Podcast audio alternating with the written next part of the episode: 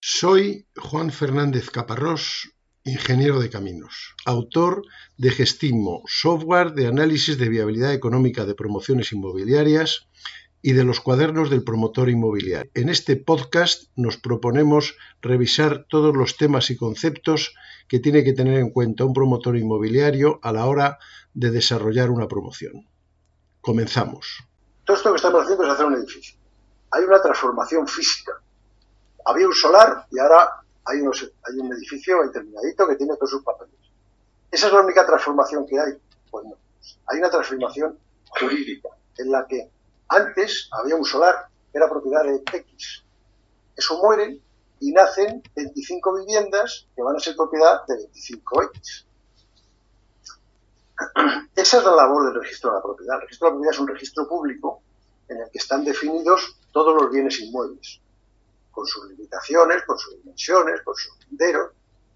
Entonces, hay un proceso de transformación que es ese solar, que lo compré yo, que es de la empresa Promsa 23, tiene que acabar siendo, tiene que morir y tiene que nacer tantas fincas registrales como viviendas, plantas de, de aparcamiento y todas estas cosas. De manera que esas fincas registrales estén perfectamente definidas y sean hipotecables y sean vendibles porque el, piso eh, ocupa, o sea, una vivienda es su superficie para la parte proporcional de, zonas comunes. Entonces, bueno, pues tiene un 4,3% del total del edificio. Pues eso, si no se define ahora, se define. A ver, cuando yo compro algo, ¿qué es lo que compro? Compro una finca registral del registro de la propiedad. No se engañen, no compran viviendas. Compran fincas registrales. Porque para ir a comprar, el notario, que por supuesto no va a la obra, dice, a ver, registro la propiedad. ¿Esto de quién es? De Pronsa 23. ¿A quién se lo vende? Antonio Martínez. Está el dinero para aquí, para acá, para acá, para allá. Ahora es Antonio Martínez. O sea que para poder vender yo necesito que esas fincas existan. Es bueno tener, eh, yo soy partidario de hacer la división horizontal, porque para el futuro, ahora hay dinero. O sea, estoy haciendo la promoción, ahora hay dinero. Si dentro de 15 años el propietario cambia de idea, pero vamos, eso ya cada uno.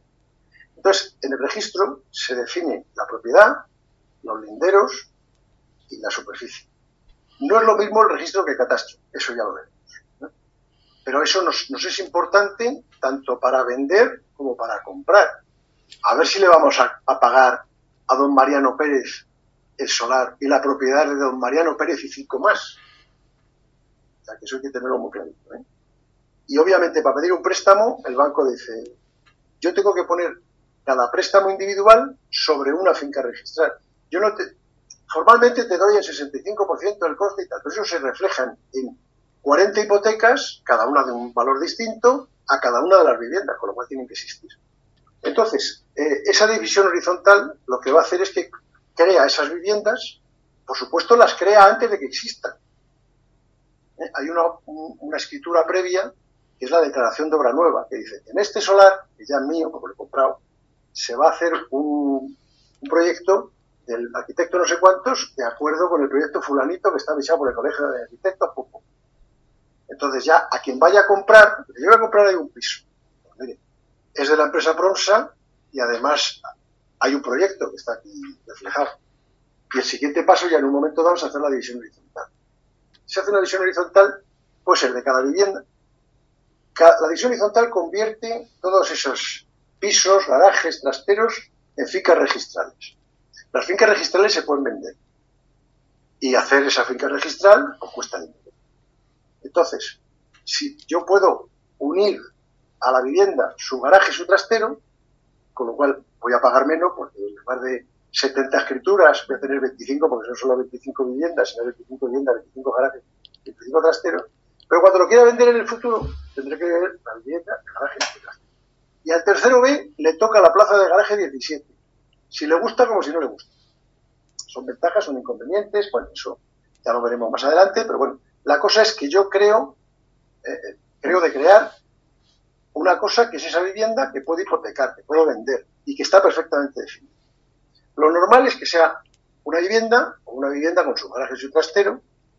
También eh, el hecho de que tengas la vivienda te van a dar, eh, ya da la posibilidad de que te den hipoteca, hay veces que los bancos no quieren hipotecar las plazas de garaje y entonces en lugar de hacer 100 fincas registrales de las 100 plazas, pues haces una por planta, a lo mejor dos fincas registrales, planta primera y planta segunda sótano, y en cada una de esas un proindiviso que cada plaza de garaje tiene una parte proporcional.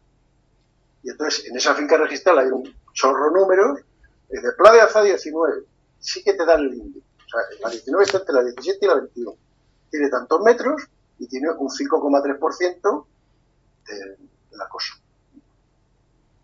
A nosotros nos conviene hacerlo, ya digo, porque nos facilita la consecución del préstamo, comentamos yo, y nos da un inconveniente. Y es que como he definido los metros cuadrados, he definido las cosas, ya no me puedo ir para atrás.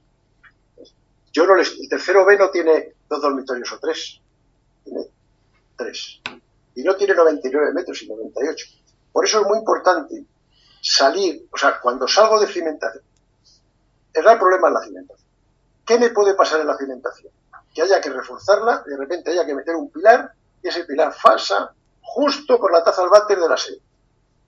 Bueno, si yo todavía no he metido nada, si todavía no he hecho la división horizontal, pues cuando la haga, no habrá aseo. ¿Eh? O, o, me tengo que poner dos pilares más y resulta que la ventana ya no hay ventana. Si lo sé antes, cuando haga la descripción, pues ya lo tendré claro. Eso me impide rectificar. Inconveniente. Hay gente que lo que quiere es dejar la visión horizontal para el final para poder ir metiendo las variaciones. Yo prefiero gastar mucho tiempo haciendo el proyecto y que luego no haya variaciones. Y si hay variaciones, porque lo quiere el propietario, eso se refleja en, una adenda del contrato. Mí lo que me importa es que yo le dé a este señor lo que está en el contrato que he firmado yo. Si luego él dice, hombre, mira, tírame esta pared, vale, firma, adenda y ya los otros dormitorios son dos. Porque así no me ponen, no me ponen pleitos. Y todo tiene sus pros y sus contras. Bueno, también tenemos que empezar a vender, pero para vender hay una legislación autonómica que me obliga a tener una serie de documentación. tenemos que pensar, la venta no es solamente vender para asegurarse el futuro, sino también es una fuente de ingresos, las entradas, las letras.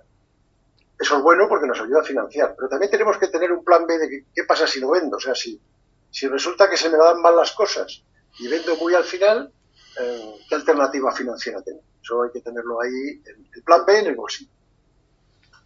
Bueno, se vende en un entorno favorable, hay que tener la división horizontal, habrá quien no la haga, pero en fin, le comprará quien le compre, y lo de la cota Em, tenemos un problema con esto. Em, lo suyo llevo diciendo lo de la cuota cero y, habrá quien se esté riendo por ahí. En todos los que no vayan a en un momento dado. Ahora tenemos un problema. Cuando vino la crisis, eh, o después de la crisis, los bancos estaban muy horrorizados con lo que había pasado con la promoción inmobiliaria, porque habían estado dando el 100% de las hipotecas, la culpa suya, ¿no es cierto? Entre todos, pero la culpa suya. Y entonces restringieron. Y dijeron, tú eres un tipo muy peligroso, yo te voy a dar, pero te voy a dar según cómo. Entonces, te voy a dar un crédito, un préstamo hipotecario, pero no te voy a dejar usarlo. Hasta que no me traigas un 50% de las ventas hechas, un 60, un 40. Es un tema a negociar también. ¿qué problema tiene eso? Que ¿Puedo empezar yo la obra sin que me hayan concedido el préstamo? Pues seguramente no. Si no tengo la, hipoteca para ir pagando la obra, eh, ¿cómo salgo de la gota cero? Entonces ahí hay unas tensiones muy gordas. Lo que suele ocurrir es que se hace una modalidad que no es el contrato de arras en el que se, formaliza y se especifica todo, sino un contrato de preventas en, en el que el señor Mariano Pérez eh, expresa su deseo de comprar una vivienda en esta promoción de acuerdo con este proyecto. El proyecto básico sí que lo tengo. Pero ya serán 83 metros, 84. Y deja una cantidad simbólica, 1.000 euros, 5.000. Entonces eso el banco lo acepta como venta. Porque le permite examinar la... Porque todo esto es examinar la solvencia del comprador. Este señor va a tener dinero para pagarme a mí durante 25 años. Entonces, tú le llevas el contrato con el DNI y no sé qué y le mandas al banco. Entonces el banco lo examina. Así que admite esas preventas que en los que yo no le voy a pedir el 10% de, de 200.000 euros, sino que a lo mejor le voy a pedir 1.000 euros. y me lo voy a guardar en el bolsillo, no lo voy a usar en la financiación. Porque primero me lo, me lo pueden echar para atrás, luego se pueden alargar los plazos, luego a la hora ya de hacer la división horizontal, pues resulta que le he tenido que quitar el aseo y el tío dice, eh, metafóricamente, eso para mí es veneno. No lo voy a usar para pagar el estudio geotécnico, me estoy arriesgando a que luego resulta que el tío se vaya para atrás y tenga que sacar el dinero del otro lado. Lo tengo guardado. ¿Qué ventaja tenemos? Que es una ventaja horrible. Y es que están tardando tantísimo en dar la licencia de obras que hay un periodo de seis o siete meses en los cuales yo puedo hacer un esfuerzo de marketing muy fuerte para que antes de que me den la licencia de obras, tener ya a 15 o 20 en pre-reserva, mil euritos. Y me ha salido la del banco. Sin licencia de obras, no hay proyecto constructivo, pues va a haberlo, pero no hay hipoteca, no hay nada, y a lo mejor la licencia de obras sí me obliga a modificar parte del proyecto. Entonces no pasa nada porque hay, hay unos señores que han expresado su voluntad de comprar en un futuro a resultas de la licencia, de tal, de cual, ellos si se echan para atrás, pues se le devuelve el hombrinero con mucho gusto, con lo cual no hay que tocarlo, pero ya ha pasado el filtro del banco. Y si todo ha ido bien, pues a partir de ese momento en el que tengo la licencia, en el que ya el, banco me empieza a dar la hipoteca, es cuando ya los voy citando y a lo mejor en un mes he traído a 20 y ellos sí que ya me han dado los, 200, los 20.000 de entrada. Porque ya se comprometen a comprar en firme. Antes era expresar una voluntad. Pero es la manera de salvar este, este tapón tan gordo que nos imponían los, los bancos. Tengo que vender y tengo que fijar un precio de venta. ¿Cuándo, ¿Cuándo fijo el precio de venta? Hoy. Hombre, hoy es un tanteo. Lo fijaré cuando vaya a empezar a vender. Porque en esa preventa a lo mejor ni siquiera le he dicho cuánto cuesta su casa, sino a tanto el metro cuadrado o en un entorno de, porque como todavía no tengo licencia, no tengo las medidas, pues no me tengo que comprometer demasiado. Pero cuando voy a hacer el contrato, sí. El tercero derecha, 225.500. ¿Cuándo pongo yo esa fecha, esas, cifras? Pues cuando vaya a hacer los contratos de, venta, que a lo mejor es dentro de 12 meses. Ahora tendré una idea, más, más mejor la tendré dentro de 12 meses. La inflación, la situación económica, lo que sea.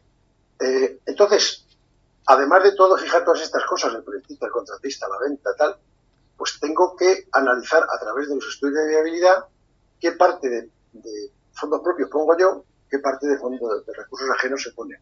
En otros tiempos, los bancos te daban de todo, te daban para comprar el solar, te daban el 100% de del precio de venta, bueno, aquello era jagua. Hacían las promociones con 7 de euros, 7,50 los casos malos, y luego venía la crisis y se iba a la que que no nos conviene como promotores que nos den el oro y el moro, porque al final eso sube los precios y, nos puede meter en una crisis con la que no contábamos. Pero el caso es que yo tengo que repartir. Esto cuesta 8 millones. ¿Saco yo los 8 millones del bolsillo? No, saco mejor 4. ¿Qué es lo más normal?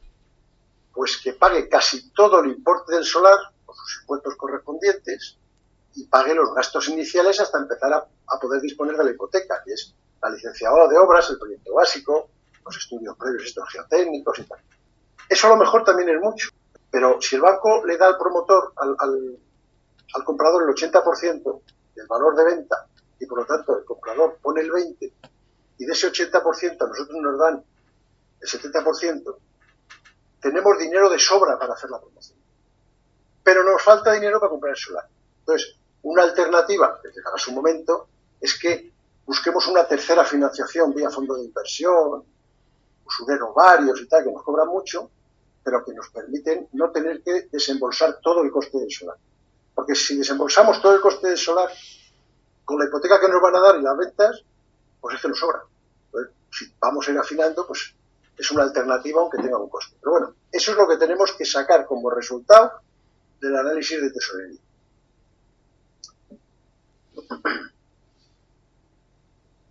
Em, cuando hemos terminado el edificio y he vendido y tal y cual, pues todavía me queda un poquito de coste, que es la posventa famosa. Las cosas que están estropeadas, el rayajo de la pintura, el grifo que gotea, la ventana que no cierro. Eso lo tendré eh, incluido dentro de la garantía del constructor. Pero tiene un coste para mí, porque es que tengo que coordinar la cosa. Yo de repente tengo 40 propietarios que han hecho ya 40 mudanzas y cada uno tiene una mierda Al que no le bote el grifo, ha rayado sin querer el sofá y dice que, estaba mal pintado, le ha dado un golpe a la puerta y dice que se ha desvencijado. Bueno, tengo 40 señores reclamando y con mucha prisa porque ya están viviendo allí. Y tengo otro que el que se tiene que hacer cargo de eso, que ya no tiene ningún interés, porque realmente lo que le queda por cobrar es el 5%, pero poca cosa, pero es que empezó otra promoción en la otra punta de la ciudad. Y tiene que desplazar durante muchas veces al fontanero, al electricista, al pintor, al albañil, al solador, porque hay una, una pieza de cerámica que está suelta. Entonces, eso, para mí, como promotor, necesito un equipo, alguien que coordine aquello, que le dé explicaciones al, al comprador, que le dé la lata lo máximo posible al constructor y que consiga que los oficios vayan. Es un coste. Pero no solo es un coste, sino que es que tengo que tener gente para eso. Y si luego pues eh, estoy metidos en alquiler, pues obviamente eh, durante el periodo de explotación pues voy a tener que hacer mantenimiento y todas estas cosas. Pero vamos, en lo que es la propia venta siempre habrá un coste final, que es el de postventa, que es poco coste, pero que necesito gente que esté ahí organizando el cotar. Eh, y luego em, estamos partiendo de la base de que hacemos un edificio. Pero si el edificio es un complejo muy complejo, que tiene eh, un centro comercial, dos torres de apartamentos, una para venta, otra para alquiler, eh, siete plantas de garaje, o son 800 viviendas unifamiliares, eh, pudiera ocurrir que no lo estuviera haciendo todo de golpe, o que no quisiera hacerlos. Caso típico es el de las, proporciones unifamiliares. Yo compro un solar o un terreno para hacer 150 solares, viviendas. ¿Las voy a hacer a la vez? Pues no. Las voy a hacer primero 25, luego 50, luego 100 ¿Y cómo las voy a hacer? Pues también es un estudio técnico el ver cómo faseo. Eh, y ya no son tanto obtener eh, eh, presupuestos y beneficios, sino mm, ser capaz de entender estrategias. A ver, yo con cuánto empiezo la primera o la primera fase, 50 viviendas. Vale. ¿Y cuándo empiezo la segunda fase de 50 viviendas? Cuando las he terminado cuando tengo suficiente tesorería para acometer la segunda fase, cuando se está terminando la obra y puedo contratar al constructor para esa segunda fase a un precio más afinado porque ya tiene la gente ahí. Eh, bueno, la primera fase es de 50 o de 40, y la segunda de 70 o de 80. Son dos fases, tres o cuatro.